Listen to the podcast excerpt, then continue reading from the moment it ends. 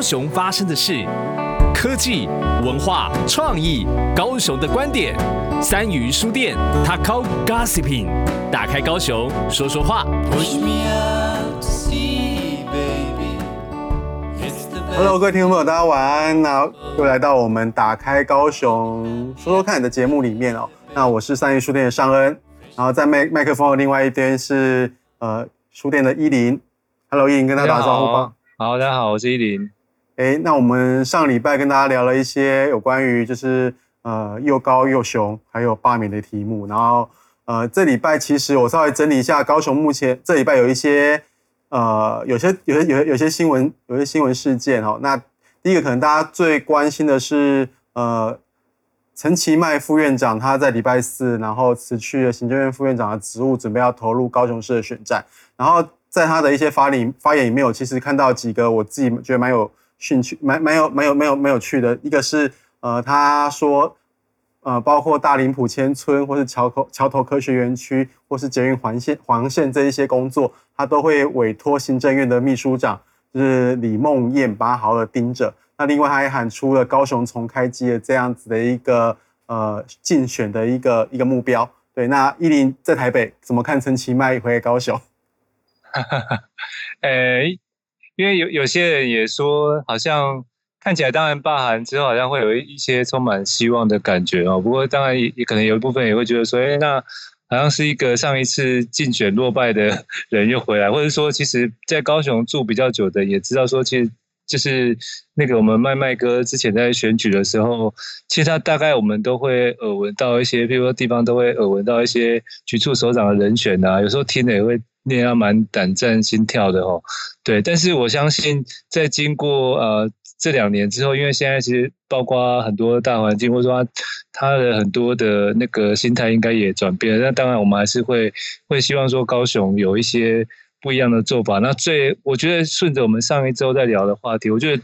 最最期待的应该还是说可以市府里面，它不一定是在组织内完全的创新，可是我觉得它可以容纳用比如比较新的科技。或者新的方式可以容纳一些更新的想法进来哦，因为像我们现在在聊聊聊到那个现在是两两地连线的状况，那其实我我觉得现在其实在外面的高雄人就不在高雄市里面生活的，其实现在也蛮多可以帮高雄市观光做。做带动的事情，因为因为现在有很多的网络科技，根本不一定要在当地，我们可以透过其他创意的方式帮高雄宣传或是吸引人气。那那我觉得其实像这样的东西是蛮适合现在新的竞选团队或者新的政府来来倡议这样子。嗯，其实我觉得既然是要高雄重开机，那我们就希望是真的有一些新的思维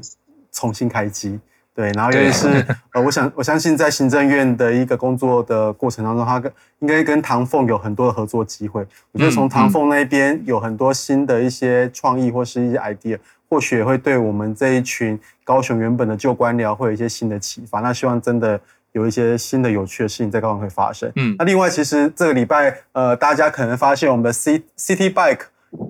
越来越不见了。对，然后因为礼拜呃就从呃十六号开始就是。全面换成了微笑单车。那这一个有关于 City Bike 跟跟跟 U Bike 之间，其实其实老实说，呃，整个台湾的做所谓的这种就是公共脚踏车公共运输系统，高雄算是第一个城市来做。对，那时候是高雄跟台南一开始做，然后那时候就是由呃美利达跟高雄市政府合作开发了 City Bike。但经历了多年之后，呃，City Bike 在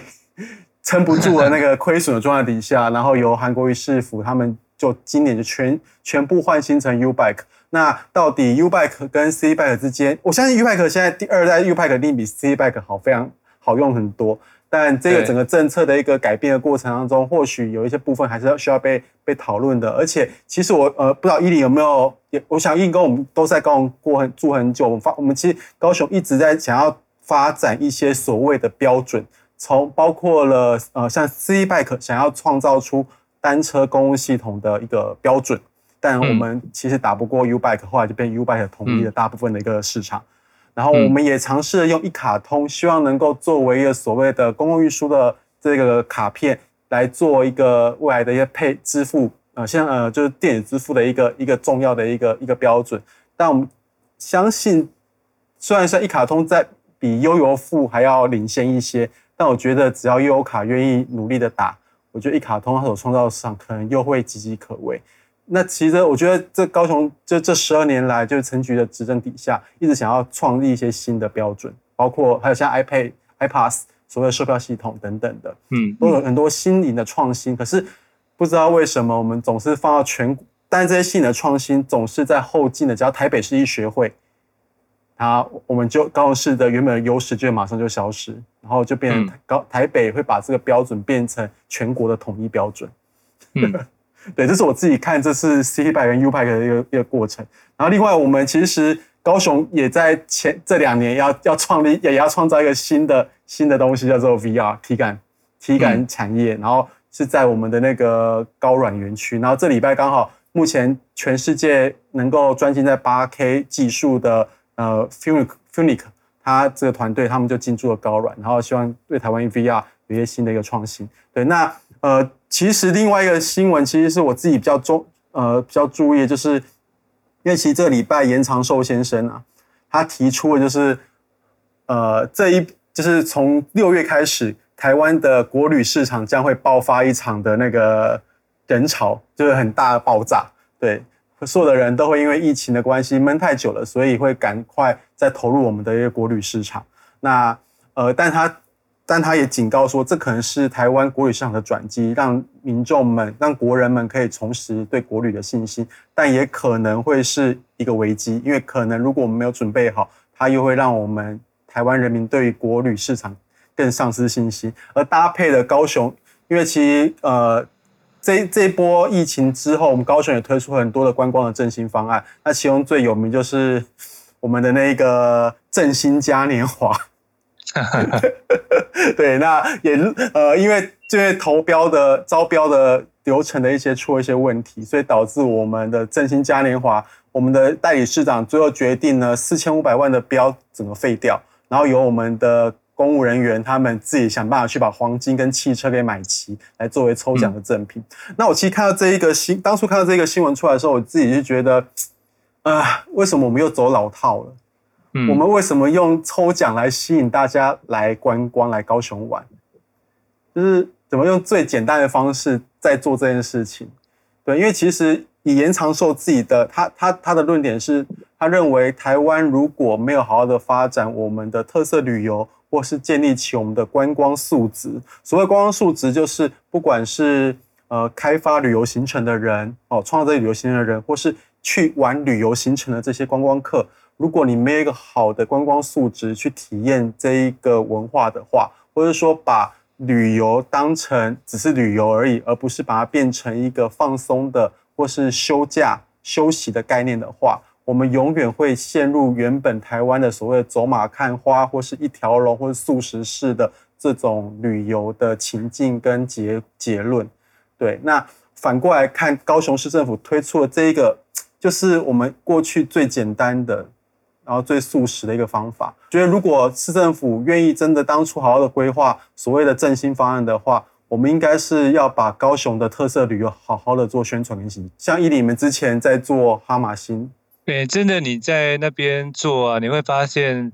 呃，它的我们我们讲的比较商业一点，说他的市场需求等等都在，尤其是。外地的客人，就是包括中北部来，或者说呃外国人，然后或者说旅外的高雄人，他其实也会很期待回来听这些。导览哦，所以像我们一直到现在这样已经六七年，那个导览本身它现在都是一个还蛮常态的在进行中，而且我们现在也发展出英语团、日文团这样，对。然后像刚呃上面在讲的这几个新闻，我觉得它有某一些关联性，就是蛮有趣。因为其实像你刚刚讲脚踏车那件事，没有错，其实高雄真的是最早 CD 标而且我们高雄也蛮早，市政府很积极在推那个自行车道。那后来当然的确台北他们做又快，而且它的公里数又又长，对。但是我是说，其实这个会反映出高雄的，也是我们刚才聊的那个议题，就是说希望有一些新的治理方式的一个之前的一个核心的缩影啊，就是说我们很多的硬体其实算走的蛮大胆，而且还蛮快速的。但是其实我们这边就有一点像是那种开店一样，就是诶，我们在这个城市里面开了一些还蛮新奇的店，然后刚开始住民们大家会很新奇去去去去消费去看看，可是那个不不不一定那个生活习惯或他卖的东西不是大家日常生活的，然后然后过了可能三个月半年之后，诶，大家就回到日常的消费习惯，其实那个店也没有人要去。那你刚刚讲的脚踏车，或是我们刚刚讲的蛮多观光的政策，或是城市治理的状态，我觉得有点像是这样的一个缩影哦。然后其实其实回到那个脚踏车来讲，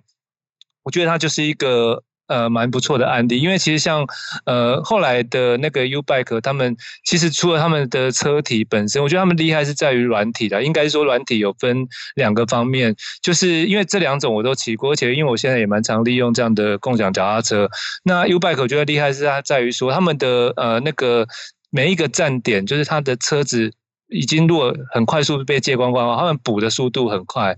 然后或者是说哪一个有一些站是相反，就是说它的那个站桩已经塞满了车，所以变成说很多人想要还车，你没办法还，因为你的站桩被塞满了车怎么办？然后他们就很快速，你就看到你你在那边等，不久后就会他们的那个小货卡来，然后工工作人员就迅速赶快把那个车啪啪啪把它移出那个站桩，让你可以快速的还车。对，那我要讲的是说，除了这一个层面的软体以外，其实我觉我想要讲的就是说它。最厉害的就是那个对于数据的掌握，因为他们重点这些全部都连到云端嘛，它一定有个中控中心，我知道哪边消失，哪边即将要补，然后赶快我们联络路上的哪一边最近去支援。那其实你可以对照之下，我相信 City Bike 这几年一直衰退，就是除了它本身当然车车体上稍微比较退步以后，我觉得它在软体这方面的确好像没有在优化跟往前进。所以我们即使在硬体上做的是第一，也是最早，可是后来你没有优化，它就会慢慢，然后使用者也觉得这个不好用，然后就。越来越不想用，然后大家干脆还是继续骑摩托车好。可是 CT Bike 在这方面，呃，U Bike 在这方面是一直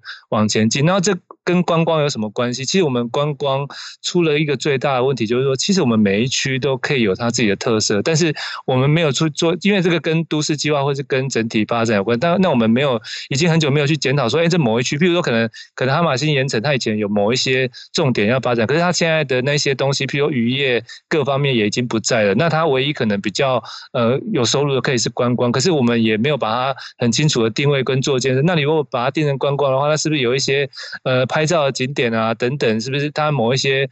不只说除了古迹拉皮修复，其实你可能建筑的那个建蔽率、容积率，你可能也要去管理。就是它是一整套的上位计划，然后才会一直往下落实到每一个街区街角的识别系统，然后。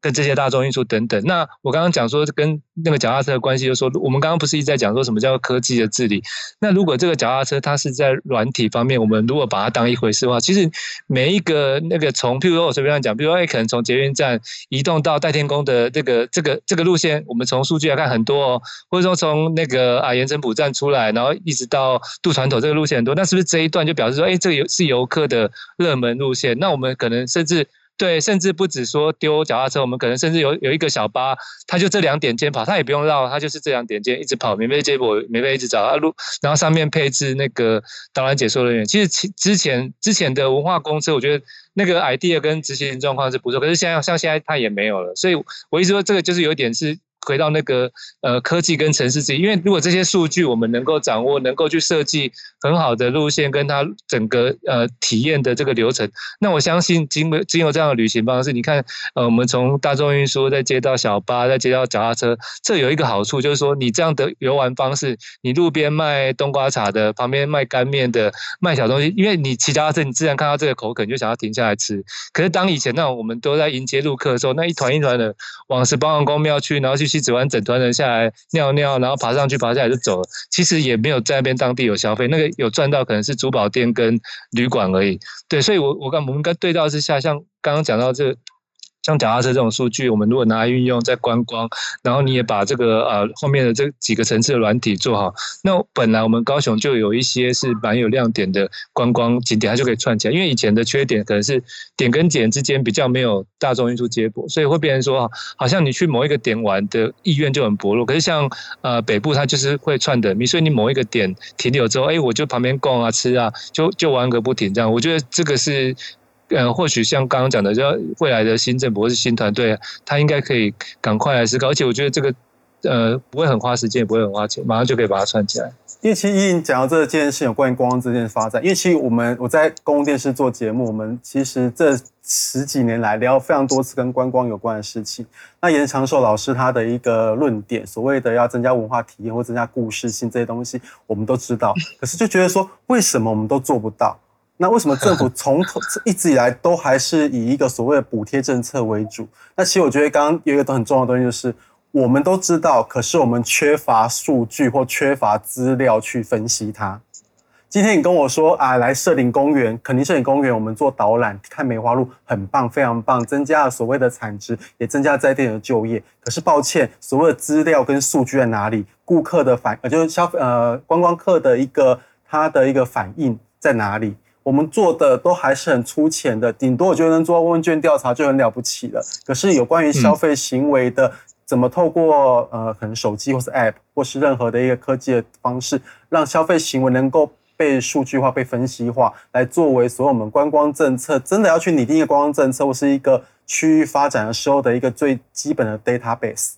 我觉得这个是我们一直以来都没有在这些政策上面所做的工作，所以导致于我们都是凭感觉。所以我相信，呃，韩国瑜市府最后推了这个所谓的。高雄振兴购物嘉年华，一种感觉啊，就觉得，哎，我只要撒很多的礼物，就像那个周年庆一样，百货公司开门送汽车、送黄金，游客就来了。可是这些游客是为什么而来？而他来这里所停住的时间多少？他们去了哪些地方？而甚至这些游客他怎么花那五十块钱的那个折价券？这些行为都不可知，哎，我觉得很可惜，浪费浪费掉这些东西。所以他不如把。五千万拿来好好的来想办法，透过软体的研发，或是透过什么样的一个方式，科技的研发，让我们能够可以去评估这个夜市到底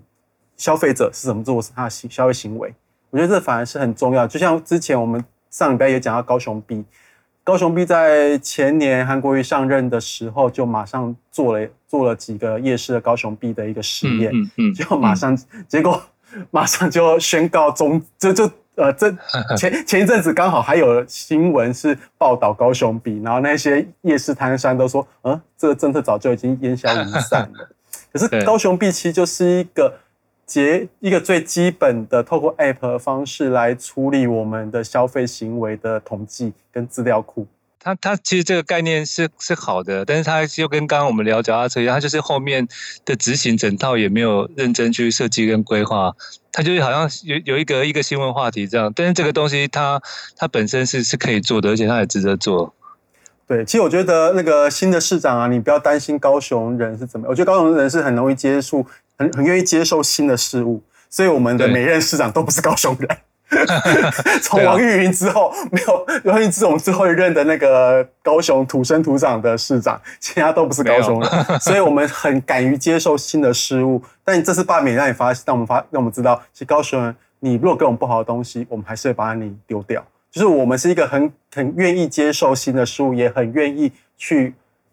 呃，就是反叛我们原本接接受的东西的的这样子的一个一一个一个城市的人。所以，如果新的市长来的话，就把高雄，我觉得好好把高雄当做个可以做一个实验的场域，然后好好想一想新的科技跟新的治理的方式，怎么在这个城市里面好好的落实。对，那观光，呃，我觉得观光这件事情是，既然是未来可能高雄要转型的一个方式，那基本上我觉得 database 一定要出现，否则没有办法去做任何的产业的分析跟产业的一个策略的一个拟定。对，那乃至于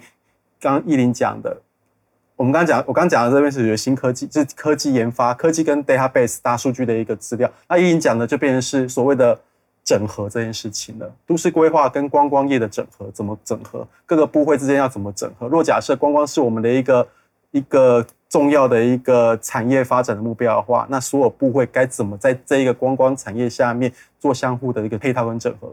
那其实这也是为什么我一直没有办法接受韩国瑜市长。韩国瑜市政府他们提出了一个有趣的转型，叫做爱情产业这件事情。可是我们其实这个市那个市政府完完全全没有对爱情产业做过任何的 database 的分析，甚至连爱情产业的定义都没定义好。那要要如何来发展产业呢？对，我觉得未来希望我们未来的一些政策都能站在一个所谓的数据，或是所谓的一个有凭有据的的资料的底下，让我们才能做出一个好的一个分析，跟好的一个一个政策拟定。好，那今天大概讲到这个，对，我们为什么会聊到这个？下礼拜是端午节哈，端午连假，那希望大家来高雄玩。那那个如果大家对于哈马星啊，想要去走访哈马星的话，大家也可以上到那个就是打狗文史在新会社。那里面都有非常多的资料可以提供大家参考。啊，如果你们觉得自己玩很辛苦的话，也可以跟打狗打狗在新会社洽谈，就是有关于导览这个部分。这礼拜就到这里结束了哈，那就希望下礼拜端午连假大家玩的开心，拜拜，拜拜。一本书，两首诗，三个夜晚。本节目由高雄三余书店制作提供，订阅 Takao Booking，请上 Apple Podcast、Spotify 等平台，